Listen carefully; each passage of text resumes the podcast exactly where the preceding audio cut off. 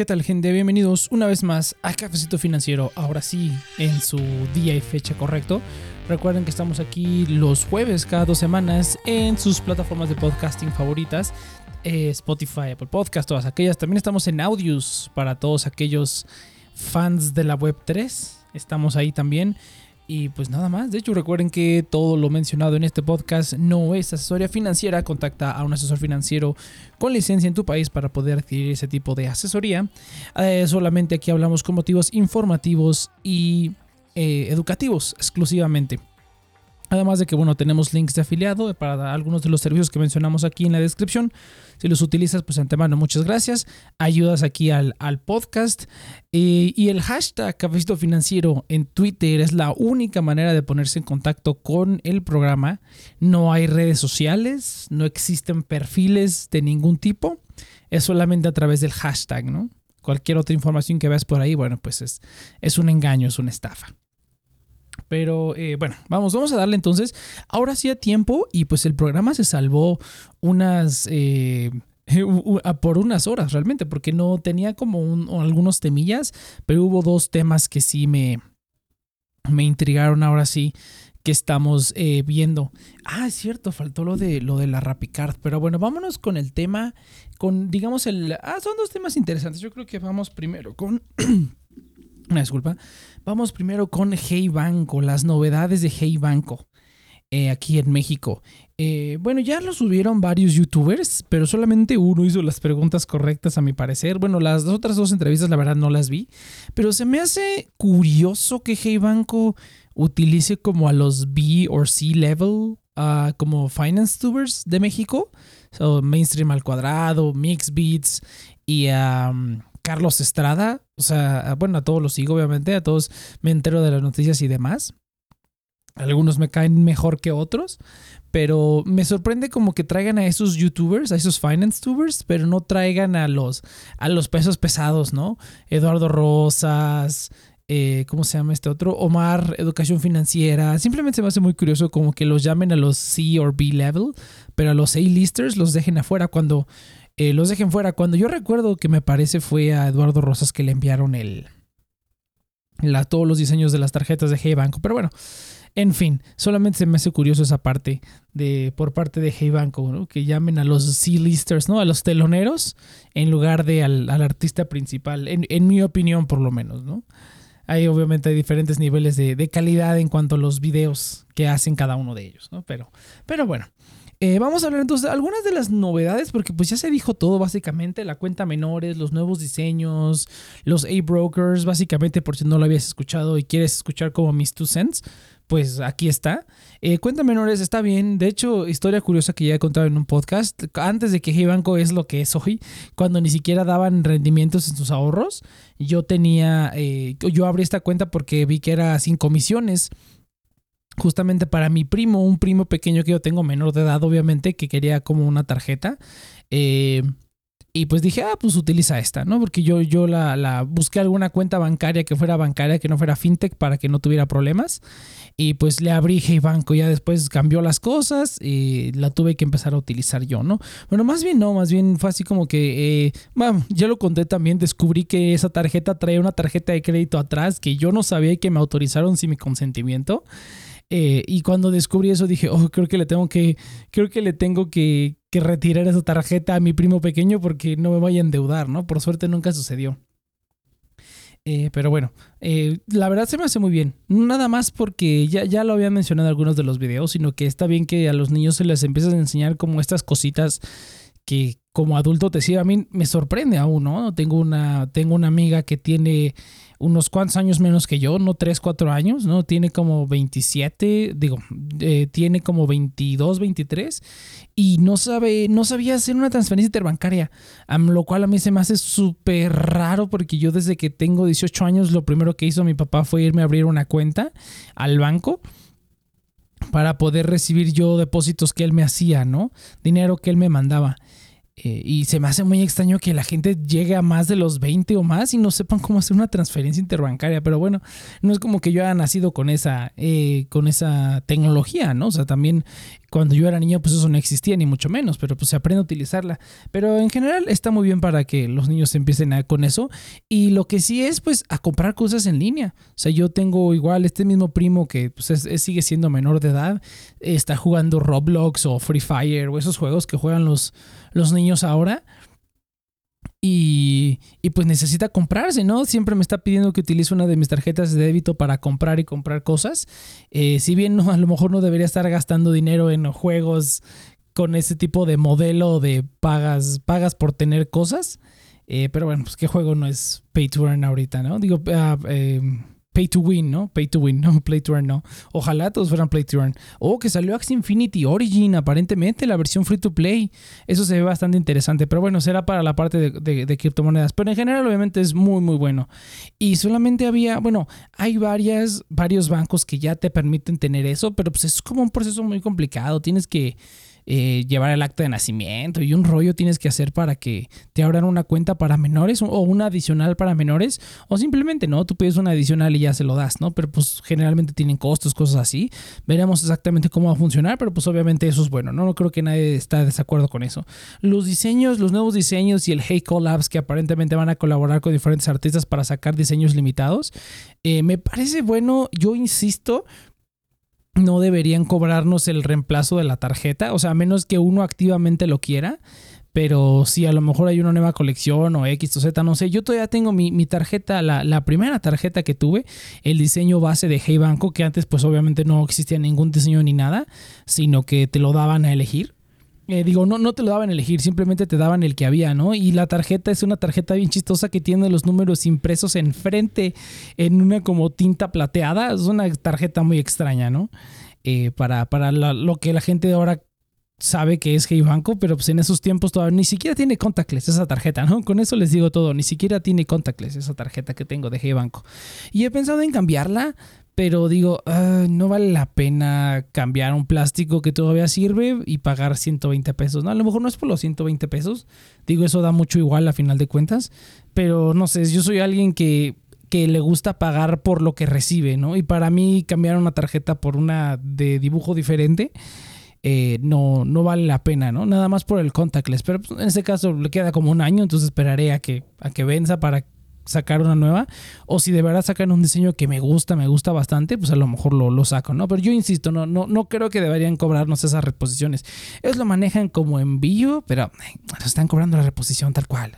Nadie te cobra el envío, o sea, ese, ese, gasto lo absorbe el banco. O sea, incluso HSBC, Scotiabank, todos estos que te envían tu, tu, tarjeta a domicilio, no sé, Scotiabank no, pero HSBC que te envía tu, tu tarjeta a domicilio de la cuenta estilo que, es una cuenta igual digital gratuita que la abres desde el celular, te lo envían a tu casa. Eso yo sí creo fervientemente que es un gasto que tienen que cubrir los bancos. O sea, a lo mejor un depósito mínimo, ok, deposítale mínimo 300 pesos, pero no hagas un, un cargo de 120 por enviar un plástico o cambiar un plástico. Eso se me hace como no debería de ser. Pero bueno, pues ahí, a cada quien.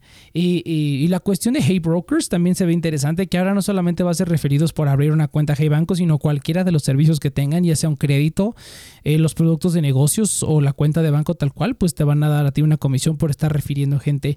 Eh, está bien, la verdad creo que Hey Banco, a pesar de que ya es muy prominente y es muy conocido, yo creo que es por defecto, es eh, siempre la vas a ver en los tops de mejor cuenta de débito, mejor tarjeta de crédito, mejor X, mejor X, ¿no? Las tasas de sus créditos hipotecarios y de la automotriz, las que al menos yo vi en su momento cuando fueron anunciados, pues no se ven especialmente atractivas.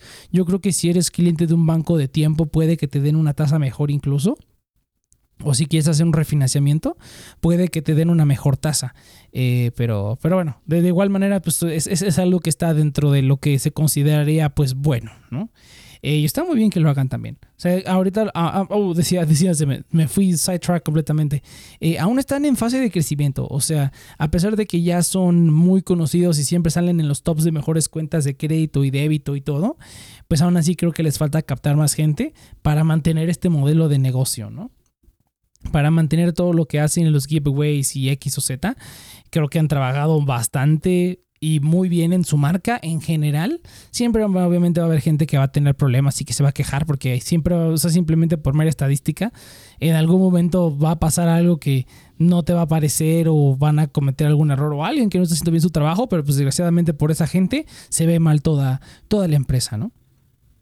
Pero pues así, así sucede, así sucede. Eh, pero igual, muy bien, a ver, a ver qué requisitos piden y veremos. Lo único que sí ya se está viendo un poquito... Eh, en una de las entrevistas, la entrevista que hizo Carlos Estrada con uno de los gerentes, ejecutivos, directores, no sé cómo se le llama, eh, cuál se supuesto exactamente, pero por fin le pregunta sobre el aumento de las tasas, si van a aumentar las tasas. Y básicamente pues responde como político, simplemente diciendo, mira, tenemos todos los productos que quieras, ¿para qué quieres más tasa? ¿No? ¿Para qué quieres subir la tasa?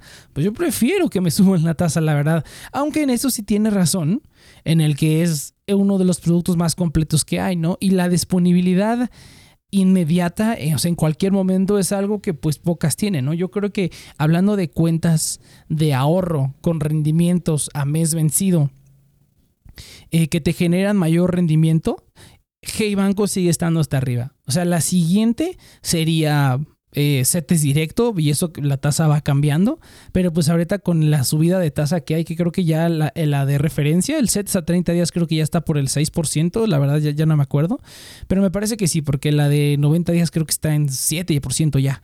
Eh, pero aún así, ¿no? Sigue siendo la mejor tasa con disponibilidad, no solamente diaria, sino en cualquier momento. Eh, yo creo que Bondía es otra de las opciones, solamente restringida por el horario. GBM Plus, el GBM Smart Cash, ya tiene una tasa actualmente del 5.5%, brutal, pero pues igual, ¿no? Tienes que hacer tus retiros dentro de ese horario. A mí a veces se me olvida, eh, pero bueno, tengo la confianza de que pues precisamente en Hey Banco siempre tengo como algo de liquidez. Eh, para, para, poder solventar eso de que, ay, se me olvidó retirar, ¿no? Eh, entonces, sí, la verdad es que tiene un poco de razón en el sentido en el que con disponibilidad diaria sigue siendo la mejor. la siguiente mejor yo creo que sería Finsus con su 3%. Y de ahí me parece que Cubo también ya tiene 3%. La verdad no me acuerdo. Creo que Cubo sigue en 2%. Así a, líquido. Y Cubo también tiene, también tiene restricción de horario. Finsus no tiene restricción de horario tampoco. Eh, tiene razón en eso. Son la mejor cuenta que ofrece este tipo de producto de liquidez inmediata 24/7 con pago de rendimientos al mes. Sigue siendo la tasa más alta, pero aún así eh, eh, yo ya prefiero mover la mayoría de mi capital a un lugar donde haya más rendimiento y dejar solamente un mínimo ahí eh, que esté generando el 4%, pues aunque sea algo es algo, ¿no? Que no sirve, que ahorita la inflación está demasiado obscena y está difícil contrarrestarla, pero aún así es algo, ¿no? Por lo menos es algo. Pero realmente sí. O sea, ya estoy considerando, de hecho, pasarme a GBM Smart Cash para poner ahí como mi dinero de utiliza, mi, mi dinero del, del, día a día, por decirlo así, que voy a utilizar, pero a lo mejor no en ese preciso segundo.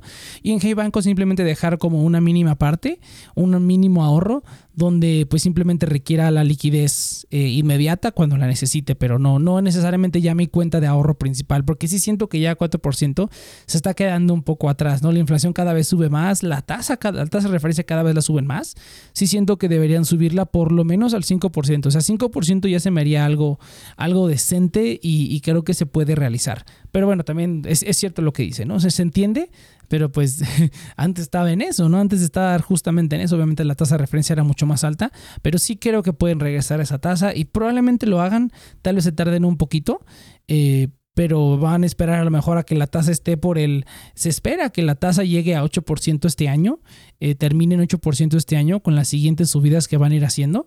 Eh, y estaría bueno que para fin de año estuviera por el 5% mínimo, mínimo. Si no las, la aumentan conforme van subiendo el Banco de México, yo sí creo que si no prácticamente todo, pues ya dejaría casi nada en G-Banco, ¿no? Simplemente el, pagaré.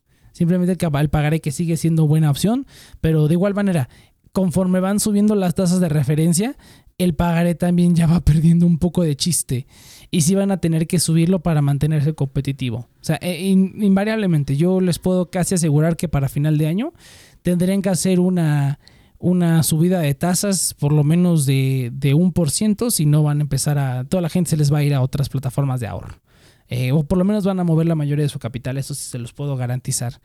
Eh, bueno, no garantizar, pero yo creo que, que, que sí va a suceder así van a tener que subirla a final de año sí o sí. Eh, vamos entonces con la siguiente noticia, y esto sería todo de Hey Banco. My two cents en esa cosilla, pero vamos a hablar de la parte interesante que va incluso ligada con la de Hey Banco. La triste noticia, hermano, la decepción, el engaño, o no me acuerdo cómo iba esa parte de esa película. Eh, ya bajaron el porcentaje de cashback de la Rapicard. Sorprende bastante, ¿por qué? Porque pues estaba a la par de todos, no realmente estaba a la par de todos. HSBC To Now, obviamente Hey Banco, todos tenían una, la misma tasa del 2%, no era el cashback más alto disponible en México. Eh, y que hayan hecho esto, o, bien las otras tarjetas van a tener que bajarlo. Dudo mucho que la HSBC Now lo baje por las características que tiene. Recuerden que esa requiere un cargo mínimo de 2.500 para que te den el cashback y ya con eso se compensa un poco. hey Banco eh, ojalá no siga el mal ejemplo de, hacer lo mismo. Ciertamente podrían, pero yo lo dudo mucho. A menos que, y de igual manera les digo, o sea, eh, el trend lo continúen todos los, todos los demás bancos. De HCBC es el que menos creo que lo hagan porque su producto ya tiene otras limitaciones tiene otras características y de Hey Banco pues podrían hacerlo, pero la verdad no lo creo.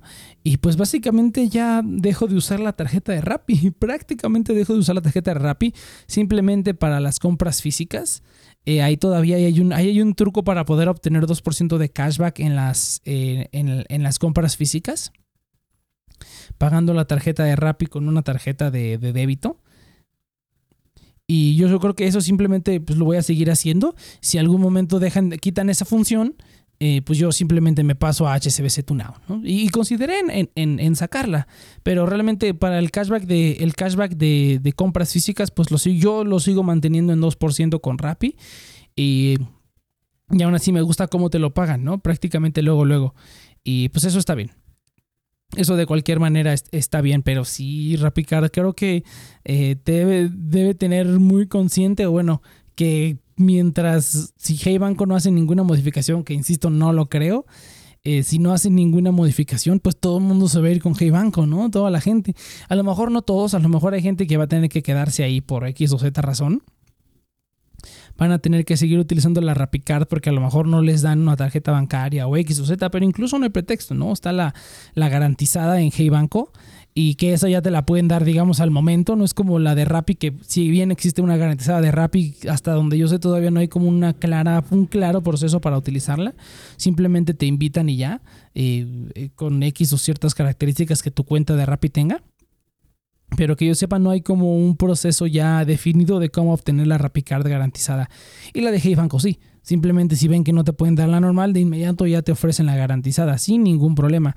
Curiosamente, el mismo día que dijeron que cortaban el cashback a la mitad, que llegó el correo de eso, ese mismo día o un poquito después llegó el correo del aumento de línea de Hey Banco. Yo dije, pareciera que adivinaron. Me lo aumentaron nada más por mil pesos. O sea, es menos del 10, pues como el 5%. O, es, muy poquito de, lo que, de la línea que yo tengo. Pero aún así, o sea, me sorprendió que en el mismo día cortaran el cashback y subieran la, la me subieran el límite de crédito en G-Banco. Dije, ah, estos adivinaron, O sea, bueno, no adivinaron, pero dijeron, ah, es nuestro momento, ¿no? Estuviera estado padre que mandara una notificación de, hey, recuerda que con tu tarjeta obtienes 2% de cashback. Que esto sí hubiera sido directamente en la llaga. Bastante, bastante divertido. A lo mejor no tiene nada que ver, igual y sí, ¿yo? Qué casualidad. Pero bueno, de todas maneras, la Rapicard ya prácticamente quedará inutilizada hasta, hasta nuevo aviso. Si, si alguien ahí en Rappi está escuchando esto, la regaron cañón. Pero bueno, también se entiende que a lo mejor el, el modelo de negocios que estaban ah, haciendo, pues ya no estaba siendo sostenible, ¿no? Se entiende que a lo mejor tenían que modificarlo, pero fue de un día para otro. O sea, ni siquiera nos dejaron tantito este mes, este último mes con 2%, nada, nada, así. A partir del día de hoy, 1% de cashback. Uf, lo bueno que hice unos gastos grandes antes de eso y me dieron pues bastante cashback, obviamente. Y, pues eso estuvo bastante bien. Y, pero sí, sí me hubiera dado mucho coraje que, que bueno, bueno, yo creo que recibiendo ese correo no hubiera hecho ya ninguna compra, pero aún así Eh, ¿Y qué sigue aquí en el futuro? ¿Qué nos depara en el futuro? Yo ya lo había contado en algún programa anterior. Lo que sigue aquí en México es que o bien empiece, suban el cashback a un 3%, que pues es relativamente posible. Eh, pero aunque aún así, pues 2% es como el, el, cashback estándar de cualquier tarjeta de crédito, ¿no? Las que tengo más de referencia son en Estados Unidos o incluso tarjetas de, de débito de cripto que te dan 2% de cashback en en lo que quieras, ¿no? Es como el, default para que puedas, ¿no? Ya estar abajo de eso, pues básicamente es estar fuera de la competencia, a mi opinión. O sea, menos de ese cashback se me hace que ya estás fuera de la competencia, no, no, no, no sirve de mucho. Pero de ahí para arriba, o sea, lo que sigue son las categorías, que a mucha gente no le gustan las categorías.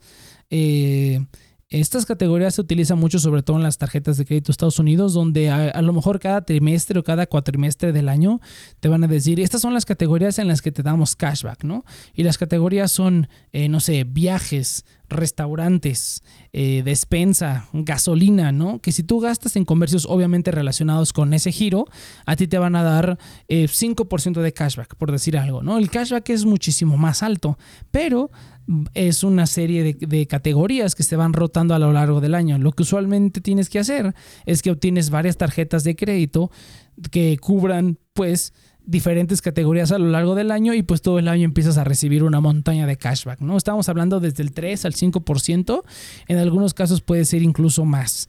Pero si ya requieres hacer ahí movimientos extraños con las tarjetas, ¿no? Las tarjetas es todo un mundo, ¿no? Hay un submundo de gente que se dedica simplemente a explotar las tarjetas de crédito. Eh, porque ahí en Estados Unidos y aquí a veces los bonos están muy buenos, en Estados Unidos son una, una bestialidad. O sea, de, de, verdad las empresas gastan mucho dinero con tal de hacer que la gente se endeude y que tengan una tarjeta de crédito. Les dan muy buenos bonos. O sea, hay veces que son varios cientos de dólares en el primer año por lo menos, con tal de engancharte y que gastes con la tarjeta. Lo hacen muy bien, la verdad. Pero sí, bueno, si tú sabes usar tu tarjeta bien, pues no tendría que pasar nada, ¿no? No habría ningún tipo de problema. Ahora, vamos a esto. Ah, ¿Qué? ¿Qué es lo que iba? Oh, sí. Entonces, lo siguiente que, que, sigue aquí en México es meter las categorías. O sea, meter las categorías. El primero que lo haga va a ser el que se va a empezar a llevar todos los clientes. Y, de repente todos los van a empezar a hacer. Eh, no sé si en algún momento, yo, yo, yo creo que en algún momento lo van a tener que hacer. Espero que alguna fintech o alguien se ponga las pilas para destronar a los bancos.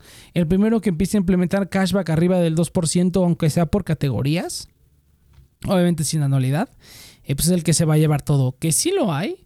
Obviamente está la tarjeta de Costco de Citibanamex que te da 3% en Costco nada más, dices, bueno, eso es algo, pero tiene una anualidad, ¿no? La mayoría de estas tarjetas de las que te estoy hablando pues no tienen anualidad. Y literalmente, pues es dinero gratis, ¿no? Literalmente es dinero que la gente tiene disponible, incluso que ya hasta lo toman como un ingreso pasivo, ¿no? Todo lo que gastan, el cashback que reciben. Recibir 5% de lo que gastas está muy bien. Y, también lo, ahora, ahora que lo recuerdo, sí lo hay, por ejemplo, está la tarjeta de Bancaya.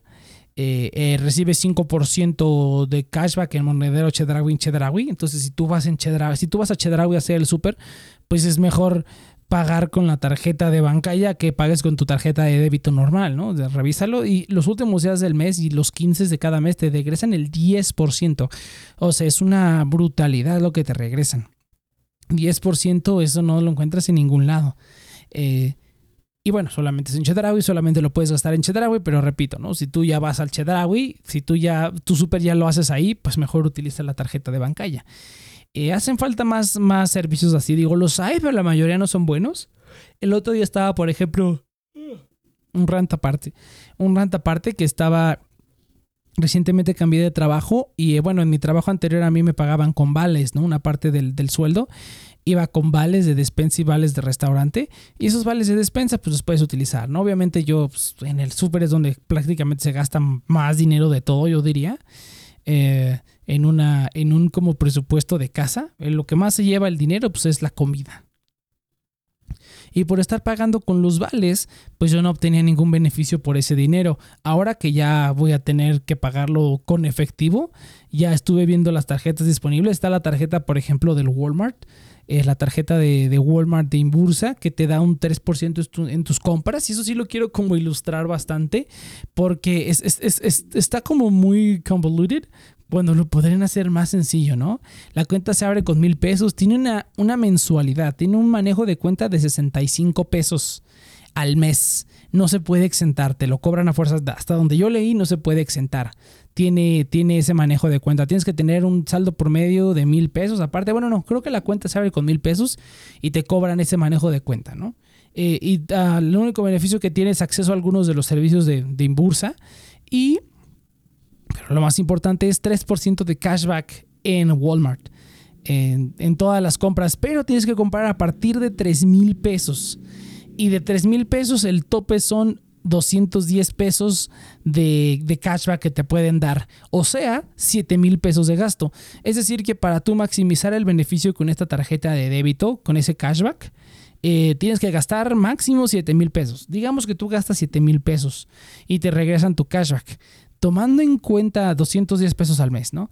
Tomando en cuenta el precio de la, de la anualidad, de, bueno, de la mensualidad del manejo de cuenta que es de 65, 65 por 12, pues son como 700 pesos, un poquito más.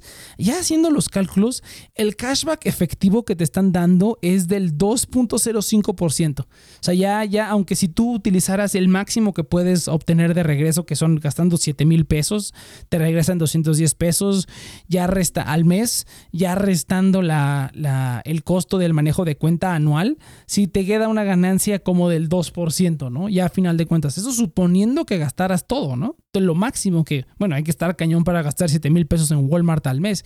A lo mejor tienes una familia muy grande, ¿no? Familia numerosa. Eh, pero de cualquier manera, o sea, de cualquier manera es algo absorbitante.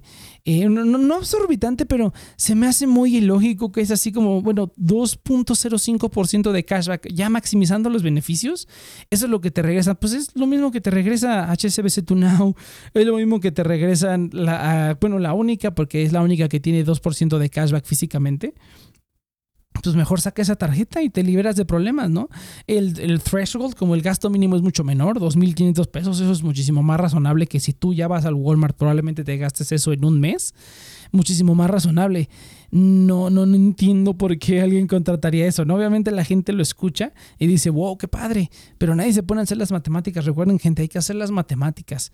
Hay que hacer las matemáticas para saber si lo que ustedes están sacando vale la pena o no. O sea, al final de cuentas vas a terminar obteniendo el mismo, el mismo, el mismo beneficio, sí, ok, 2.05%, pero por 0.05% más de cashback, yo prefiero liberarme de problemas, ¿no? Aparte de que los requisitos son, pues, son obscenos también.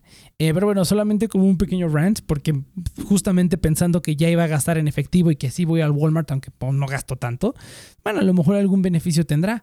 Eh, ir al Walmart directamente, pues no, pues no. Creo que hay mayor beneficio si utilizas Cashi, su, su, su aplicación de pago electrónico, hay mucho más beneficio. Solamente que últimamente ya no me deja utilizar mis tarjetas. Oye, sí, buena idea, voy a utilizar Cashi. Eso no se me había ocurrido. Tengo mi cuenta de Cashi por ahí. Eh, pero bueno, ya un pequeño sidetrack, una disculpa, gente. Eh, y que vamos, o si, repicar bancos, gente, pónganse las pilas. El primero que meta cashback por categorías arriba del 2%, ahí vamos a andar todos, todos, todos, todos, todos, todos los que nos gustan las tarjetas de crédito.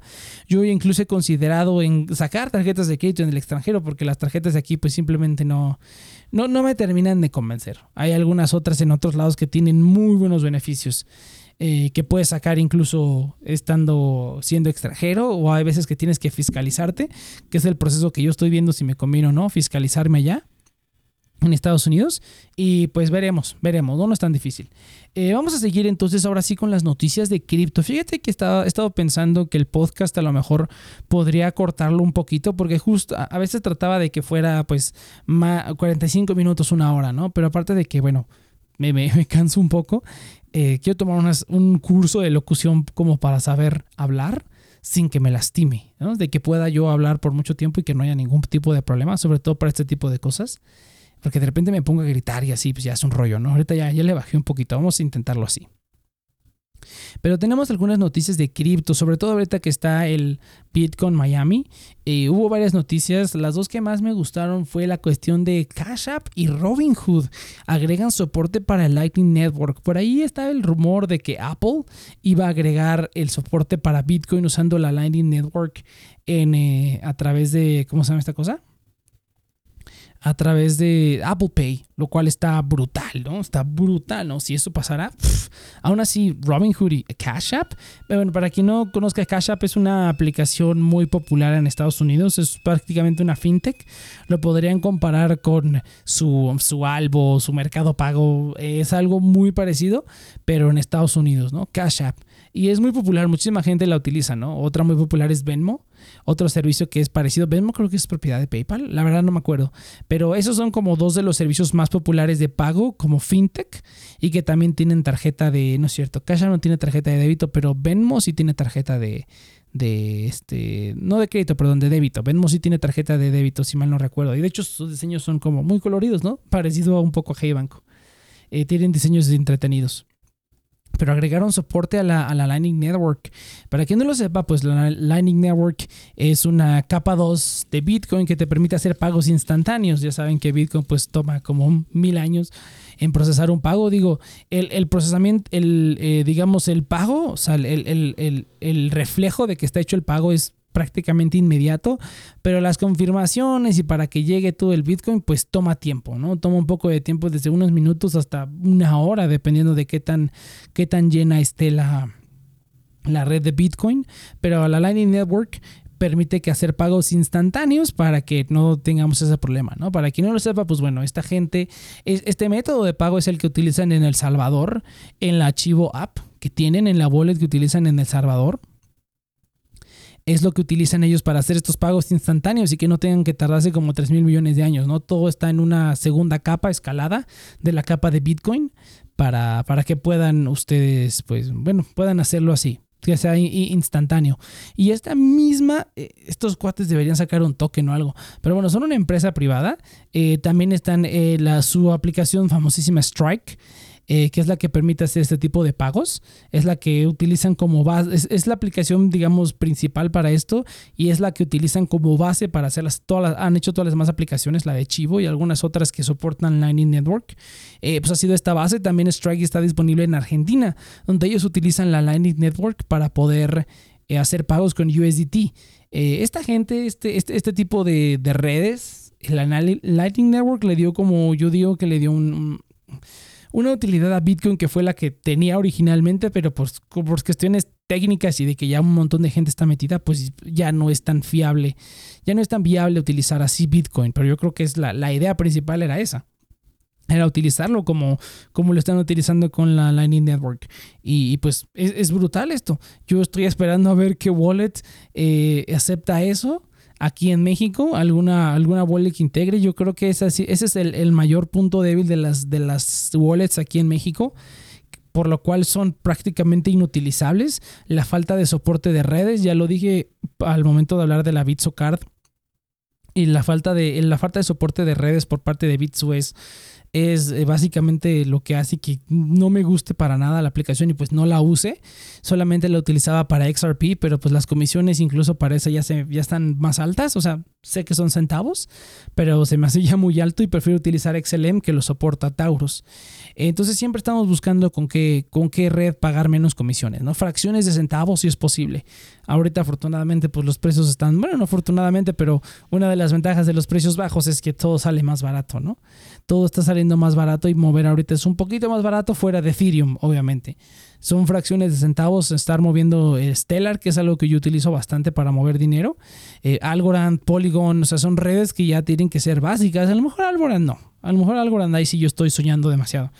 Pero Polygon, que ya lo implementó Tauros, o sea, eso es prácticamente básico. No, no, no entiendo por qué no lo han implementado otro Solana. Ya lo he dicho también muchas veces. El primero que soporte Solana se va a llevar un trancazote del mercado si soportan todo, todo el ecosistema de Solana SLP tokens, el primero que haga eso va a romperla cañón, cañón. Veremos qué es lo que sucede. Y pues cada vez, la adopción cada vez más pasito, pasito, pasito, pasito, estamos llegando a esa adopción que la gente quiere.